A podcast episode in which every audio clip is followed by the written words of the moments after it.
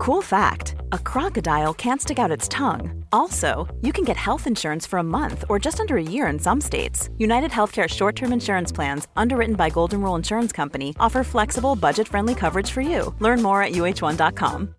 Here's a cool fact a crocodile can't stick out its tongue. Another cool fact you can get short term health insurance for a month or just under a year in some states. United Healthcare short term insurance plans are designed for people who are between jobs, coming off their parents' plan, or turning a side hustle into a full time gig. Underwritten by Golden Rule Insurance Company, they offer flexible, budget friendly coverage with access to a nationwide network of doctors and hospitals. Get more cool facts about United Healthcare short term plans at uh1.com. When you're ready to pop the question, the last thing you want to do is second guess the ring. At Bluenile.com, you can design a one of a kind ring with the ease and convenience of shopping online. Choose your diamond and setting. When you find the one, you'll get it delivered right to your door. Go to Bluenile.com and use promo code LISTEN to get $50 off your purchase of $500 or more. That's code LISTEN at Bluenile.com for $50 off your purchase. Bluenile.com code LISTEN.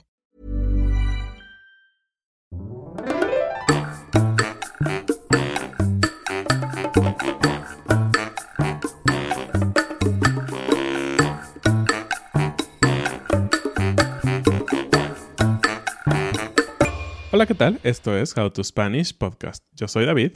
Y yo soy Ana. En este episodio vamos a hablar de trabajos raros y al final vas a haber escuchado mucho vocabulario diferente de varios temas para que puedas mejorar tu español. How to Spanish podcast is designed to help Spanish students improve their listening and vocabulary skills, and it's made possible thanks to our Patreon community. By joining the community, you can access the vocabulary guide and interactive transcript, bonus episodes, and monthly activities to practice your Spanish. If you would like to join the experience, go to patreon.com slash howtospanishpodcast. Creo que sea cual sea tu trabajo, siempre puedes encontrar partes de él que no te agradan, que tal vez no son tan divertidas o que incluso te molestan, ¿no?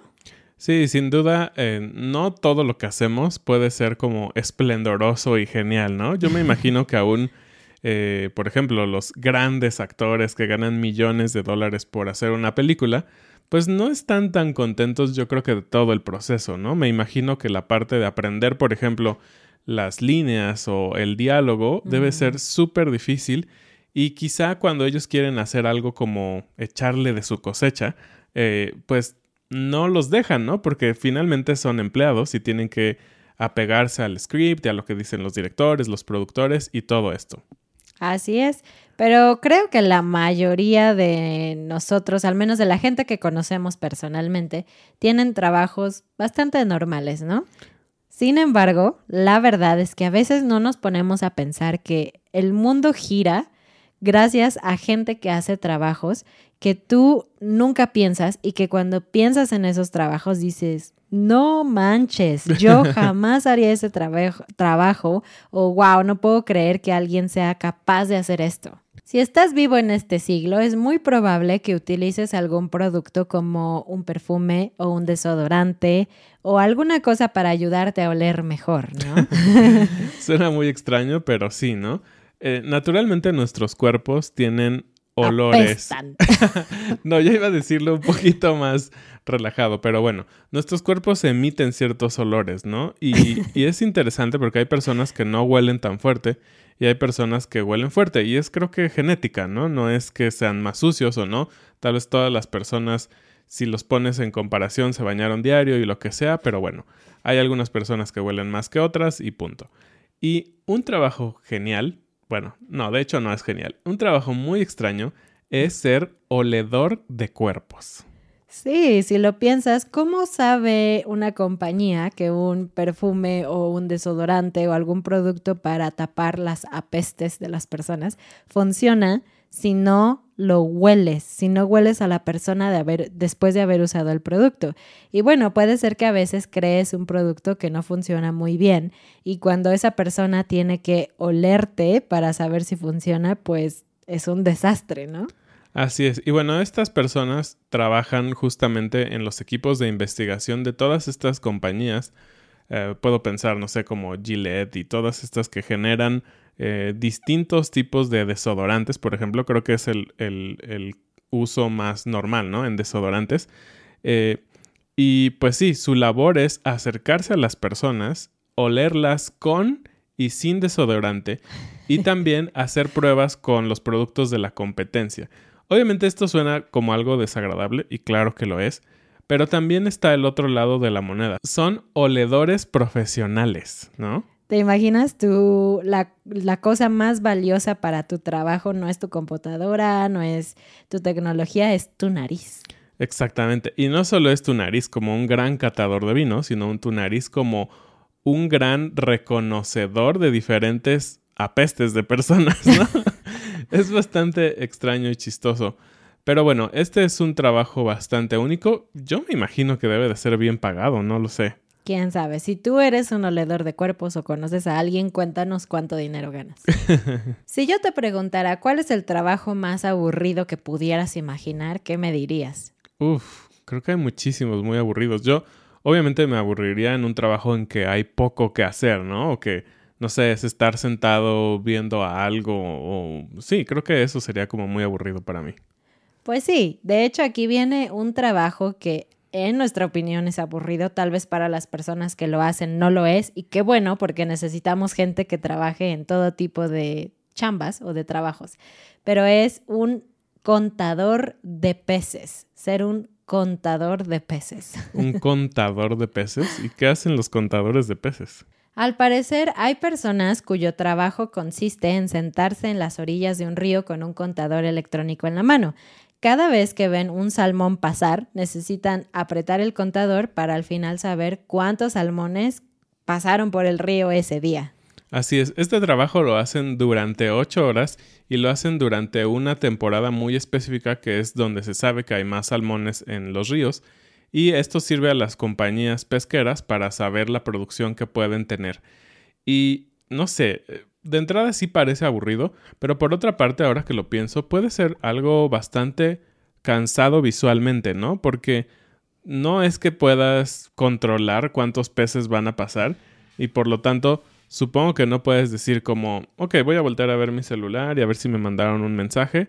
Pues no, tienes que estar fijamente viendo el río y no sé, tampoco me imagino que al mismo tiempo pase solo un pez, ¿no? Entonces de repente quizá pasa uno y tienes que darle como un clic, pero de repente pasan tres juntos y es como clic, clic, clic, clic. Entonces deben de tener habilidades muy especiales, pero puede ser un poco aburrido, sí, concuerdo contigo, pero sobre todo creo que califica perfecto como en trabajos súper extraños, ¿no? Como contar peces y pues debe de ser un, trabajo redituable para la compañía, es decir, algo necesario, ¿no? Dentro de su proceso. Si no, la verdad es que sería una pérdida de tiempo para alguien y pagarle por estar ahí nada más viendo peces, ¿no? y bueno, vamos con el siguiente trabajo, ¿no? el que sigue creo que es uno de los clásicos cuando piensas en trabajos extraños, ¿no? Porque creo que alguna vez lo has visto tal vez en películas o en documentales y todo esto. Y este trabajo tiene que ver con lo que pasa debajo de las ciudades. Bueno, en general de cualquier eh, lugar habitado, porque normalmente tenemos alcantarillas, ¿no? O tenemos sistemas de drenaje. Es una palabra que ocupamos muy poco, pero bueno. El sistema de drenaje lleva todos los residuos, los desechos líquidos, deberían de ser líquidos, y algunos sólidos de las ciudades, ¿no? Entonces te puedes imaginar que muchas veces las personas por error o por falta de disciplina, también tiran basura, ¿no? Basura más grande y sólida, y eso provoca que pues no fluya bien todo esto en, los, en los lugares. Por lo tanto, se tapa, y eso puede ser un gran problema porque puede llevar a inundaciones cuando hay mucha lluvia. Sí, y es terrible cuando hay una inundación, la gente pierde tantas cosas. Yo recuerdo hace un par de años en Ciudad de México, bueno, en el Estado de México, una inundación súper masiva, ¿te acuerdas? La gente no pudo salir de su casa por días, yo tenía maestros que vivían ahí y nunca llegaron, entonces es muy molesto cuando esto pasa e incluso genera pérdidas económicas grandes a la gente. Claro. Así que claro que debe de haber alguien que trabaje para evitar esto. Y no sé si este trabajo se hace manualmente en todos los países, por lo menos sé que en India sí se hace de forma manual. Hay gente que se dedica a entrar a las alcantarillas, casi siempre con un equipo especial, aunque incluso he sabido que en India hay personas que lo hacen sin protección especial. Y entran a las alcantarillas, se abren paso por todos los desechos. Imagínate el olor, todas las cosas que ven flotando allí. Y pues su trabajo es usar alguna máquina o sus manos para quitar o destapar esa parte que tiene mucha basura. Sí, a veces ocupamos la palabra desasolvar, que es exclusivamente para el tema de, pues de cañería, ¿no? Entonces, desasolvan las cañerías y pues no puedo imaginarme la cantidad de cosas extrañas que se pueden topar. Pero algo interesante también es que tienen que ser muy cuidadosos porque, pues obviamente hay fauna, ¿no? En, en todo esto. Es ratas, ratas, cucarachas. Ah. Y eso es como lo que nos imaginamos, pero no sé, si una ciudad está cerca, por ejemplo, de, de ríos y de zonas tropicales, puede haber hasta cocodrilos, lagartos y todo esto, ¿no? En las ciudades, por ejemplo, me imagino del estado de Florida, que sé que hay muchos lagartos y que a veces andan por las calles, pues me imagino que también tal vez se meten a las alcantarillas, ¿no? Entonces, claro que es un trabajo muy extraño, pero creo que también peligroso para la salud y pues en sí para cualquier riesgo que puede pasar con estos animales. Te metes a la alcantarilla, nunca sales y solo se escucha. Momento de confesión. A ver, quiero preguntarte a ti que nos escuchas o nos ves en video. ¿Alguna vez has pegado tu chicle masticado en alguna parte? ¿En tu mesa de trabajo en la escuela? ¿En un árbol? ¿Alguna vez has tirado tu chicle en la banqueta? ¿O alguna vez se te ha pegado un chicle cuando vas caminando? Es ah, horrible, ¿no? La verdad es que yo sí, y era, lo hice, sé que está mal, es muy malo, no lo hagan, no es un, no es un consejo bueno. Pero cuando era niño recuerdo sí haberlo hecho y recuerdo justamente haber hecho eh, esto en la escuela porque muchas veces pues ibas a tu receso, a tu recreo y te comprabas un chicle, ¿no? O sea, comías tu lunch, lo que sea, y te comías tu chicle y se te olvidaba, pero obviamente las reglas eran, no puedes tener chicle en clase, ¿no? Entonces se te olvidaba y por flojera o no sé, de pararte a tirarlo al bote, lo quitabas y lo ponías, lo pegabas en la banca, ¿no? En tu silla, lo que sea. Y pues obviamente se iban acumulando. Y por otra parte también muchas veces me tocó llegar a sentarme en una banca y pues simplemente te agarras de, no sé, la ah. paleta o de cualquier lugar y tocas y sientes una protuberancia que es un chicle viejo, ¿no? De hecho, no me acuerdo en dónde, pero estoy casi segura, en Ciudad de México hay un árbol del chicle, que todo el mundo va y pega su chicle a ese árbol, algo así. Si lo encuentro mientras estamos editando el video, voy a poner una imagen aquí en el video, eh, pero resulta que esto es muy común y si tú respondiste que sí lo hiciste, creo que casi todo mundo que ha comido un chicle alguna vez ha cometido este delito. y la verdad es que si lo piensas, el mundo no está tan lleno de chicles como debería. Sí, ahora que lo pienso, no hay tantas marcas de chicles en muchos lugares. Sí, no hay tantos chicles en la calle pegados, o sea, es algo, digamos, que te puedes encontrar de vez en cuando. Y esto es gracias a que en algunas partes existe un trabajo que se llama limpiador de chicle. y bueno, lo que hacen estas personas tal cual es pasar con una espátula, que es una especie de, digamos, navaja aplanada. Yo siempre pienso en espátula porque muchos taqueros ocupan espátulas para mover la carne. Pero bueno, la espátula justamente tiene, es como una parte de metal ancha que te permite raspar cosas, ¿no? y arrancar cosas. Arrancar. Entonces, es, se me hace muy lógico, pero a la vez muy extraño, porque jamás en mi vida he visto un arrancador o, ¿cómo se llama? Limpiador de chicles. No, yo tampoco, nunca lo he visto trabajando. Pero por otra parte suena, pues claro, alguien tiene que hacerlo. No sé si estas personas, por ejemplo en México, forman parte del servicio de limpieza, ¿no? De, de las ciudades. Por ejemplo, en Ciudad de México ¿Quién no se acuerda de esos limpiadores que tienen su traje como naranja y que llevan un carrito o vienen en los camiones y van como limpiando todas las calles? pero nunca he visto a alguien que vaya con una de estas este, espátulas, espátulas quitando, chicles. sí. Yo recuerdo haber visto a gente hacer eso en la escuela. O sea, como un trabajador de limpieza que quitaba los chicles, ahí sí, pero... Sí, y yo recuerdo que algunas veces hacían como estas campañas de limpieza en las escuelas y todos tenían y decían, a ver, como todos los niños pegan chicles, todos tienen que quitarlos. pues vamos avanzando. El siguiente no es tan divertido, de hecho es bastante serio este problema, pero cuando hay un crimen o un accidente vial o cualquier tipo así, Oh. pues hay gente que tiene que limpiar la escena del crimen, ¿no? Claro, y, y debe de ser un trabajo fuerte, ¿no? O sea, como, porque te llaman y pues no es que no puedas decir, ah, no, no quiero ir porque suena un accidente muy feo, ¿no? Simplemente es tu trabajo y te deben de decir, ocurrió un accidente, un crimen, lo que sea, tienes que ir y después de que vayan los investigadores y todo este tema, hacer la limpieza, ¿no?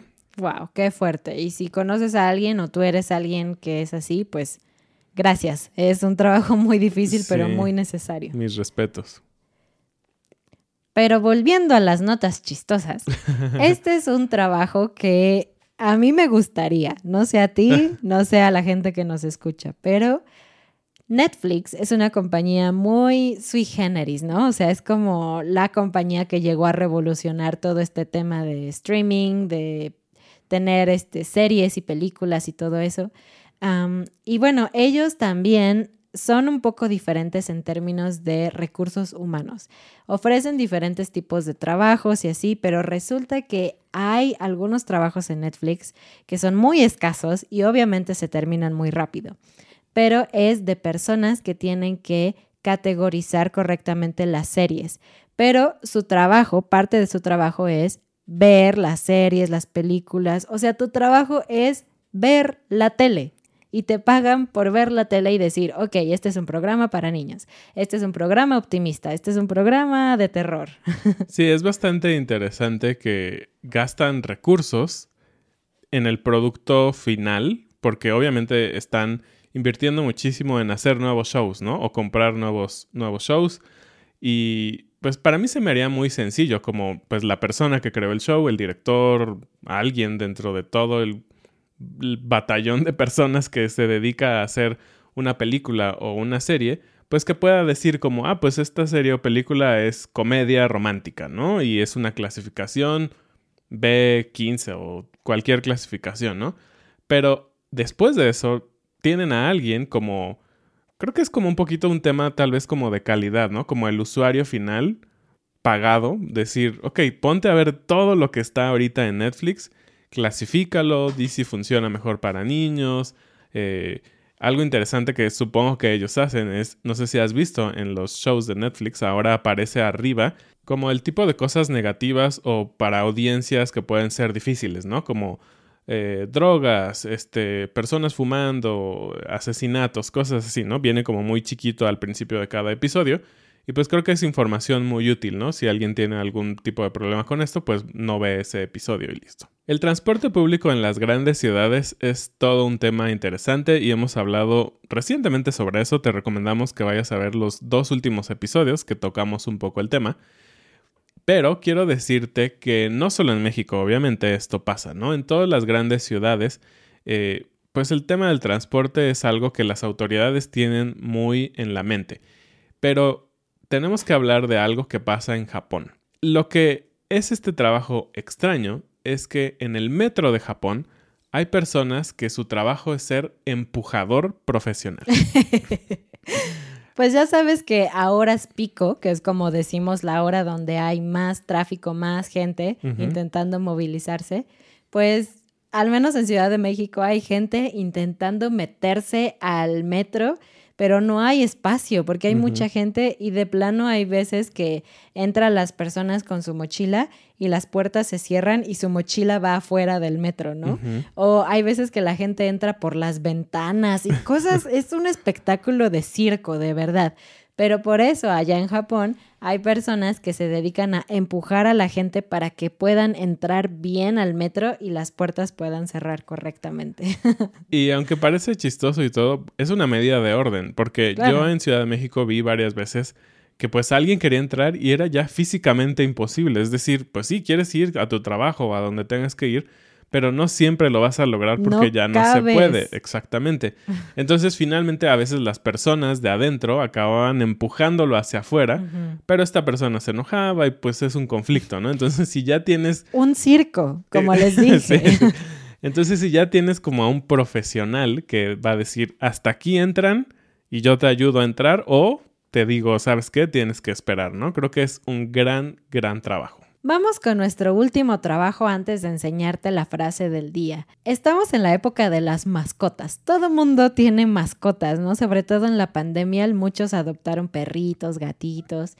Y creo que esta época, estos años en los que estamos viviendo, la cultura de las mascotas ha crecido mucho. Hay tantos tantos servicios que comprar, tantas marcas de comida, comida super premium, comida de lujo y no sé qué, cuando antes la gente les daba pollo y arroz, ¿no?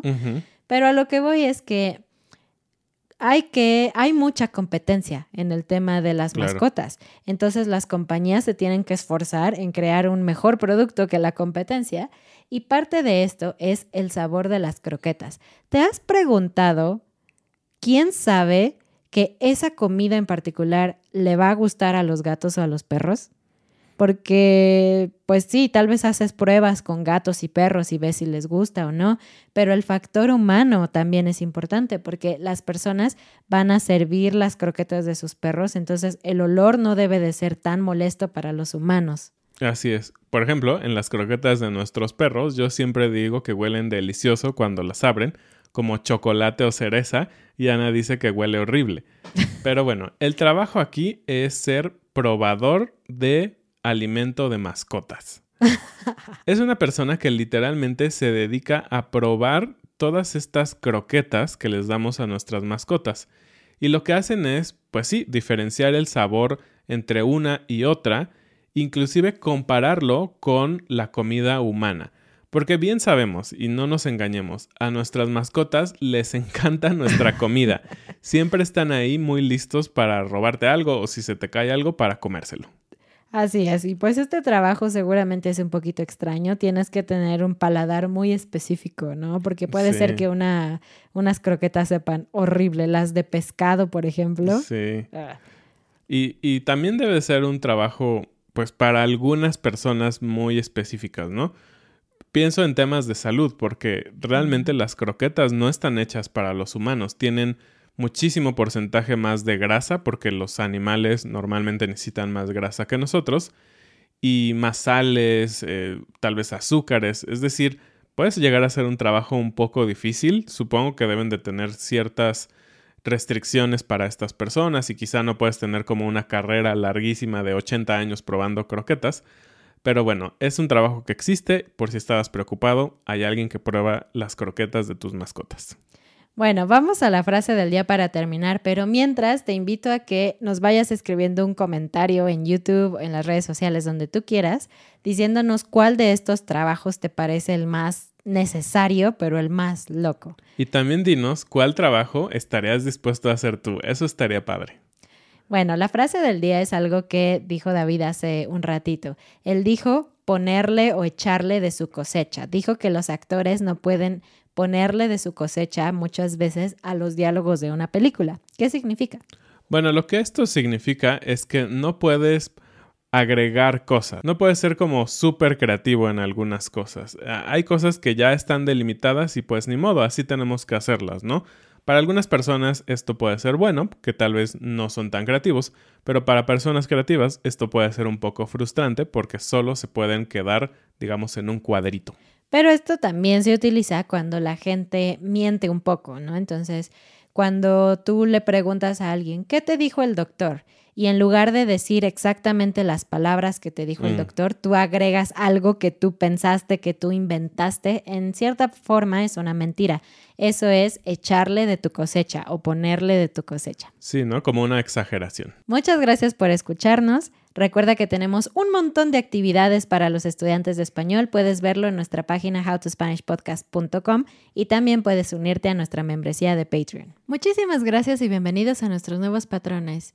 K, Anastasia, Ben, CD, Tara, Debbie, Tony, Mónica, Nathaniel, Tara, Andrew, Ryan, Madeline, Adam, Bruley. Jaffe, Brian, Peggy, Lori, Radmila, Julie, Roxana, Clinton, Evan, Indira, Yalesa, Warren, David, Moria, Silbeth. Esto es todo por este episodio. Como siempre, muchísimas gracias y nos vemos la siguiente semana. Adiós. Adiós.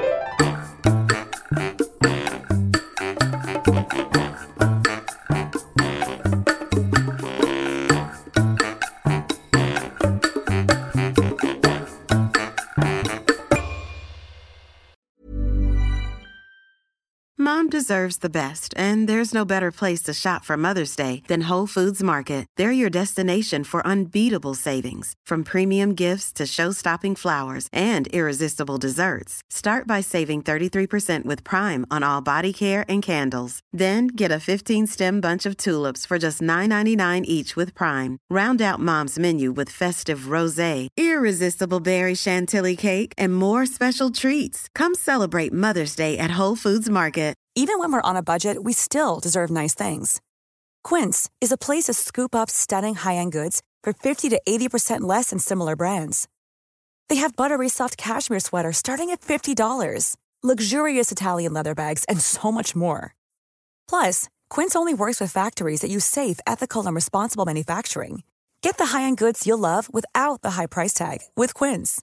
Go to quince.com slash style for free shipping and 365-day returns. Are you ready for truly hydrated skin? Meet Hyaluronic Body Serum, a breakthrough in body care from Osea. It's clinically proven to instantly increase hydration by 161%. Their lightweight, fast-absorbing serum delivers 24 hours of nonstop hydration for silky smooth skin without the sticky afterfeel. Osea's latest innovation combines the magic of their best-selling hyaluronic sea serum with a new formula that's good for the whole body and five types of hyaluronic acid to target every layer of the skin.